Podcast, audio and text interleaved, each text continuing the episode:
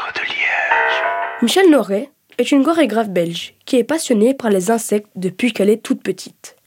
Elle crée le spectacle, l'œil, l'oreille et le lieu. Une pièce chorégraphiée par deux danseurs. Les jeux de lumière m'ont stupéfait. Je trouvais ça magnifique. J'ai aussi beaucoup aimé le grand écran derrière qui nous fait douter. Ce nous dans la réalité ou dans le virtuel?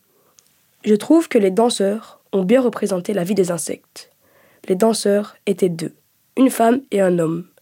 Cependant, je trouve que cela est compliqué à comprendre pour les ados de 13-14 ans.